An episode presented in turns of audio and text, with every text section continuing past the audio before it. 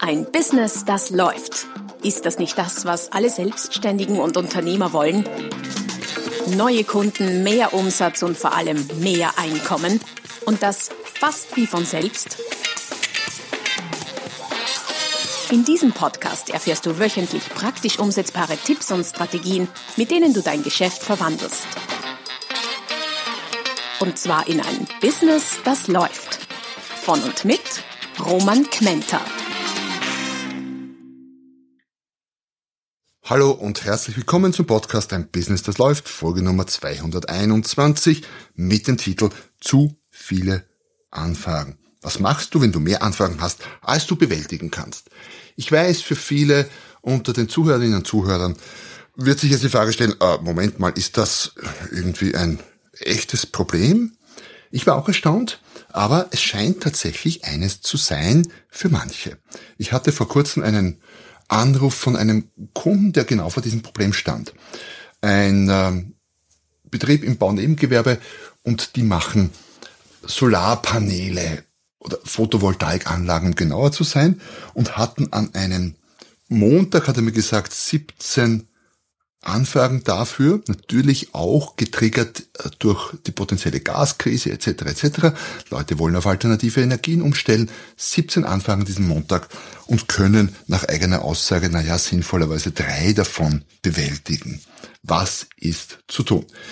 In der heutigen Folge wirst du nicht nur die Antwort erfahren, die ich ihm gegeben habe, sondern auch noch etliche andere Varianten, solltest du mit diesem Problem auch konfrontiert sein. Ab und an. Und wenn nicht, dann kann es trotzdem sehr spannend sein, weil möglicherweise ähm, steckst du in Zukunft mal in der Klemme. Wie auch immer, ich freue mich, wenn du dabei bleibst. Und schau auch vorbei auf der www.romanquenter.com slash podcast. Dort findest du diese und alle bisherigen Folgen samt weiterführenden Materialien aller Art. Dieses Problem mit den zu vielen Anfragen kann ja auch im Grunde nur überall dort entstehen, wo allein die Erstellung eines Angebotes schon viel oder sehr viel Arbeit bedeutet. Also bei allen Dingen, wo geplant werden muss, wo kalkuliert, wo überlegt, wo konzipiert werden muss, Beratungsleistung, Werbeagenturen, Fenster, Verkäufer, Bauplanung, all das, da steckt an einem, da steckt in einem Angebot sehr, sehr viel Arbeit drinnen zum Teil und Natürlich werden auch, wenn viele Anfragen sind, nicht alle zu Aufträgen werden, dann hätte man nämlich das nächste Problem.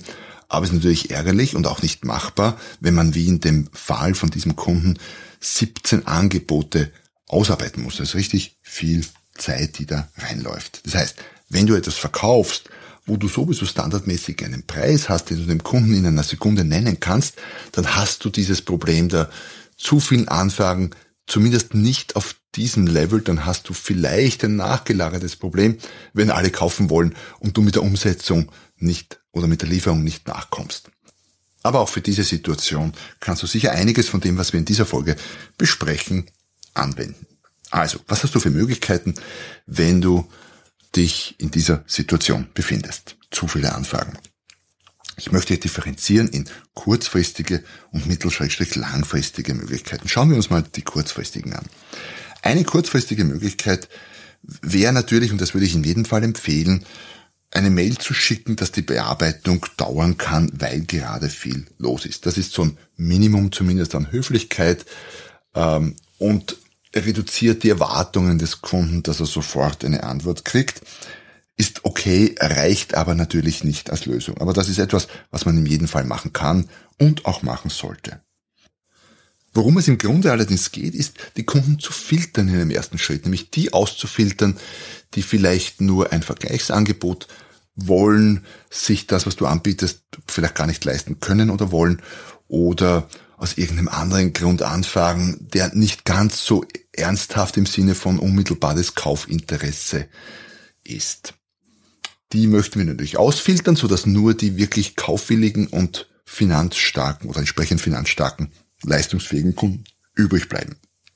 Und da wäre ein möglicher Schritt, ein, ähm, ein paar Hürden einzuziehen. Eine Hürde wäre, die Anfragenden, die Interessenten auf ein Online-Formular zu leiten, wie es ein anderer Kunde von mir macht, der dort dann alle möglichen Informationen abverlangt. Das heißt, du könntest dir ein Online-Formular machen, wird im Coaching-Bereich heutzutage in diesem sogenannten High-Ticket-Coaching-Bereich, aber das ist vielleicht mal ein Thema für eine andere Folge, relativ häufig gemacht. Das heißt, da wird dann alles Mögliche abgefragt, schon zum Thema oder rund um das Thema passend.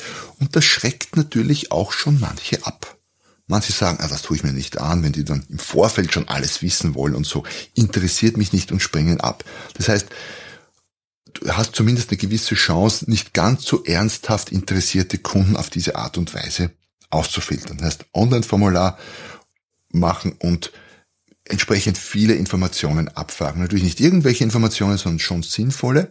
Aber je mehr Informationen du abfragst, je indiskreter diese Informationen sind, was meine ich mit indiskret?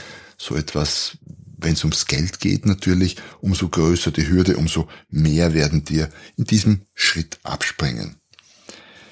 Eine weitere Möglichkeit, und das ist auch das, oder beides eigentlich das mit dem Online-Formular, und auch der nächste Tipp ist das, was ich diesem speziellen Kunden empfohlen habe, nämlich eine Bearbeitungsfee zu verlangen. Das heißt, einen Betrag für die Erstellung des Angebotes.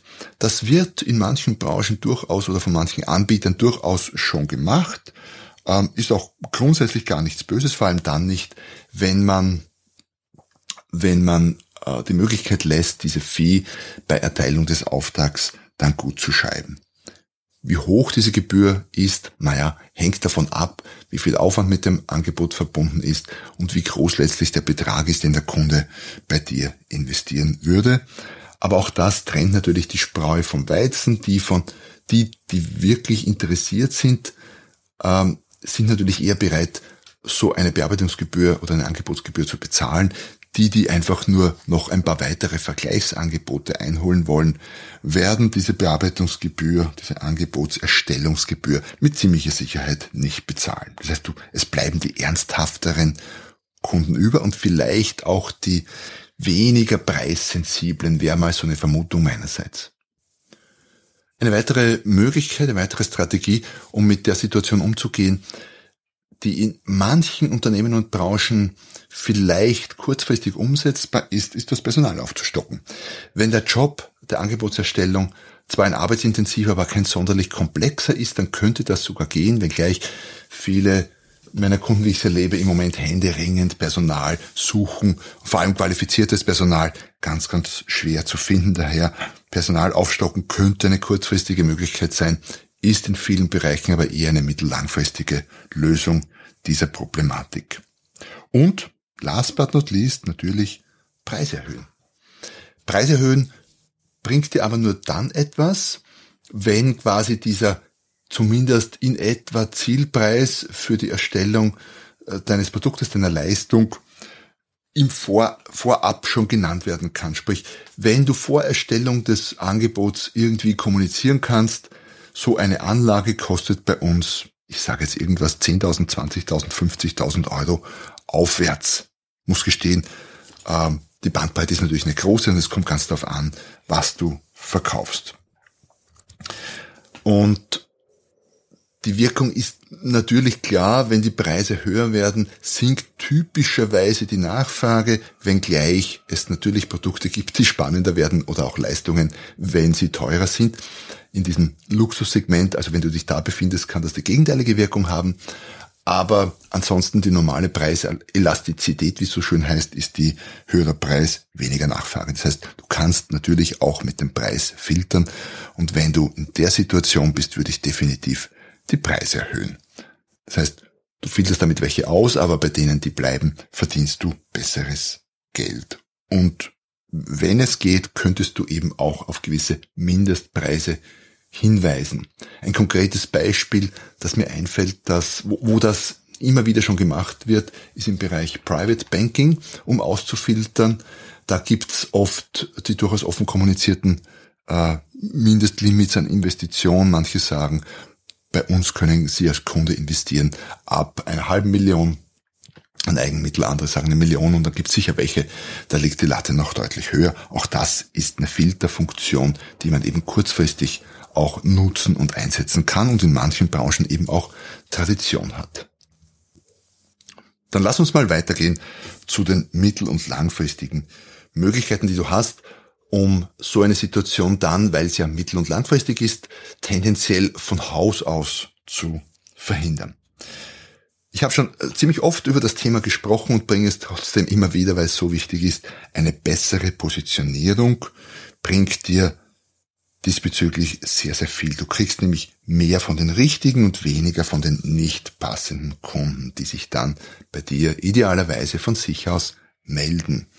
Weil bei diesen vielen, vielen Anfragen, wo die Abschlussquote vielleicht gar nicht so hoch ist und gar nicht so viele tatsächlich zum Auftrag werden, sind ja auch viele dabei, die eigentlich gar nicht deine Kunden sind, die bei dir eigentlich gar nichts verloren haben, die nur meinen, du wärst der richtige Anbieter für sie, aber im Zuge des Verkaufsprozesses, respektive nach Erstellung des Angebotes, aber da ist deine Arbeit ja eben leider schon gemacht oder ein, ein Teil deiner Arbeit schon gemacht, äh, dann draufkommen, na, sie sind da doch nicht richtig. Das heißt, je besser, je punktgenauer du dich positionierst und diese Positionierung auch dann kommunizierst auf deiner Website, auf deinen Social Media Plattformen, umso äh, mehr wird sich von vornherein die Spreu vom Weizen trennen, umso eher werden nur die passenden Kunden bei dir landen. 100% wird es nie sein, aber wenn sich das Verhältnis in Richtung der passenden Kunden verschiebt, dann ist damit schon mal sehr viel gewonnen und abgesehen davon kannst du natürlich mit einer punktgenaueren, schärferen Positionierung auch einen höheren Preis leichter durch und umsetzen. Zu standardisieren und gegebenenfalls damit einhergehend auch mehr zu automatisieren, ist grundsätzlich etwas, was dir als Unternehmen, als Unternehmer sehr, sehr viel bringen und bringen kann. Nicht nur in Bezug auf das heutige Thema, nämlich zu viele Anfragen. Aber auch hier. Warum? Wenn du es schaffst, trotz einer vielleicht komplexeren Dienstleistung und eines komplexeren Produktes aufgrund von höherer Standardisierung und mehr Automatisation, wenn du es dann schaffst, rascher und mit weniger Aufwand auch einen Preis nennen zu können, entschärft sich das Thema zumindest etwas, weil, um bei unserem Beispiel vom Beginn zu bleiben meines Kunden, dann kann der vielleicht bei, von den 17 Anfragen, die da reinkamen an dem Montag, nicht drei bearbeiten, sondern sechs oder sieben oder neun oder zehn, vielleicht immer noch nicht alle, aber doch mehr. Das heißt, mehr standardisieren im Produktdienstleistungsbereich, um rascher sagen zu können, was wie viel kostet, respektive Angebote äh, leichter und rascher erstellen zu können. Damit einhergeht natürlich auch die Digitalisierung. Ich weiß, ohnehin in aller Munde aktuell, wir sind ja in die letzten Jahre förmlich in die Digitalisierung getrieben worden durch die Umstände. Und klarerweise durch die Digitalisierung können wir auch äh, Preise und Angebote rascher und leichter zugänglich erstellen und kommunizieren, was zum letzten Punkt führt, nämlich, und auch das wird gemacht, warum nicht den Kunden selbst sein Angebot erstellen lassen. Ich weiß, das wird nicht bei jedem gehen und nicht bei jeder Leistung, nicht bei jedem Produkt, aber doch öfter als man meint, diese selbst diese Produkte oder Leistungen zum Selbst konfigurieren. Es gibt eine Menge Webseiten, wo das schon gemacht wird. Ein äh, Kunde von mir macht das mit Fenstern. Die haben so einen Fensterkonfigurator, da kann man die eigenen äh, Dimensionen etc. eintragen. Fensterangebot zu erstellen ist relativ aufwendig, da muss viel gemessen werden und so. Und so ein Angebot hat dann schnell mal für eine Haussanierung hat dann schnell mal zehn Seiten oder so. Aber wenn der Kunde das selbst macht, dann wäre es ja wieder egal. Also der Kunde soll sich sein Angebot selbst erstellen. Dazu müsstest du natürlich einen entsprechenden Konfigurator oder Kalkulator auf deiner Webseite einbauen. Da kannst du die Leute hinlotsen und ist auch wieder eine Hürde, wenn er selbst machen muss, klar. Aber das wollten wir ja von Beginn an, nämlich filtern. Die interessierteren, möglicherweise die weniger preissensiblen, die zahlungskräftigeren Kunden und die mit dem größeren Abschlusswunsch der größeren Dringlichkeit, den größeren Schmerz, die wollen wir behalten und die anderen, die nur mal so lose anfragen, wollen wir tendenziell aussortieren. Und ich behaupte, wenn der Kunde sich jetzt sein Angebot selbst erstellen muss und wenn das etwas komplexer ist, ist, dass selber dann eine halbe Stunde oder Stunde oder mehr Zeit damit verbringen muss, dann ist das äh, definitiv eine ganz interessante Hürde, die man hier einbauen kann. Das heißt, nochmal zusammengefasst, was kannst du kurzfristig tun? Mail schicken, dass äh, viel los ist und dass die Bearbeitung dauern kann, ist gut, ist höflich, aber reicht nicht. Du kannst die Anfragen auf ein Online-Formular leiten, wo, wo dir der potenzielle Kunde oder Interessent schon mal alles mögliche an Informationen hinterlassen muss als Hürde. Da werden manche aussteigen. Du kannst eine Bearbeitungsfee, eine Bearbeitungsgebühr verlangen. Da werden dir wahrscheinlich noch mehr aussteigen. Du kannst vielleicht kurzfristig, wenn nicht dann mittelfristig Personal aufstocken, um einfach diese gesteigerte Anfragen auch bearbeiten zu können. Und in dem Fall, was ich dir sowieso empfehlen würde, du kannst die Preise erhöhen.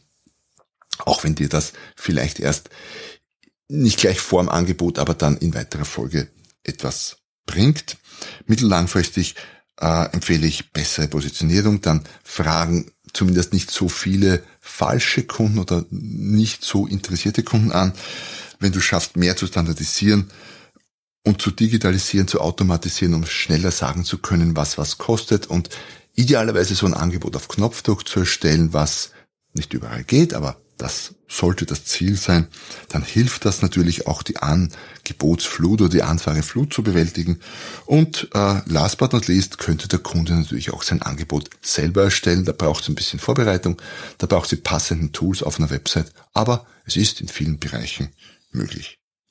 Also du siehst schon, ein Problem, für das für das es eine ganz Menge von möglichen Lösungen und Ansätzen gibt, wenngleich nicht die eine einzelne, wo ich sage, ja, das mach und dann hast du das Problem erledigt. Gleichzeitig ist es ein Problem, das ich dir von ganzem Herzen wünsche als dein allerwichtigstes Problem. Denn wenn das dein größtes Problem ist, dann bist du in einer Luxussituation, dann bist du, dann hast du ein sogenanntes Luxusproblem und Luxusprobleme sind immer, sind zwar auch Probleme, aber trotzdem sehr viel angenehmer zu lösen als die Nicht-Luxusprobleme. Das Nicht-Luxusproblem in dem Fall wäre, äh, keiner ruft an, keiner interessiert sich, keiner stellt Anfragen, ich habe kein Geschäft. Das ist das deutlich schwierigere und schmerzhaftere Problem. Das heißt, grundsätzlich, wenn du zu viele Anfragen hast, freu dich und schau, wie du damit umgehen kannst nutzt das eine oder andere aus dem heutigen Podcast, aus der heutigen Folge. Und ja, schick mir eine Nachricht, wie es dir damit ergangen ist auf einem der vielen, vielen Kanäle, über die man heutzutage kommunizieren kann, Social Media, Mail oder als Kommentar hier auf dem Podcast. Und wenn du schon da bist, abonniere den Kanal, falls du das noch nicht gemacht hast, weil dann versäumst du keine der folgenden Episoden des Podcasts Ein Business to Law. Ein Business, das läuft. Ich freue mich, wenn du nächstes Mal wieder dabei bist. In dem Sinne, tschüss.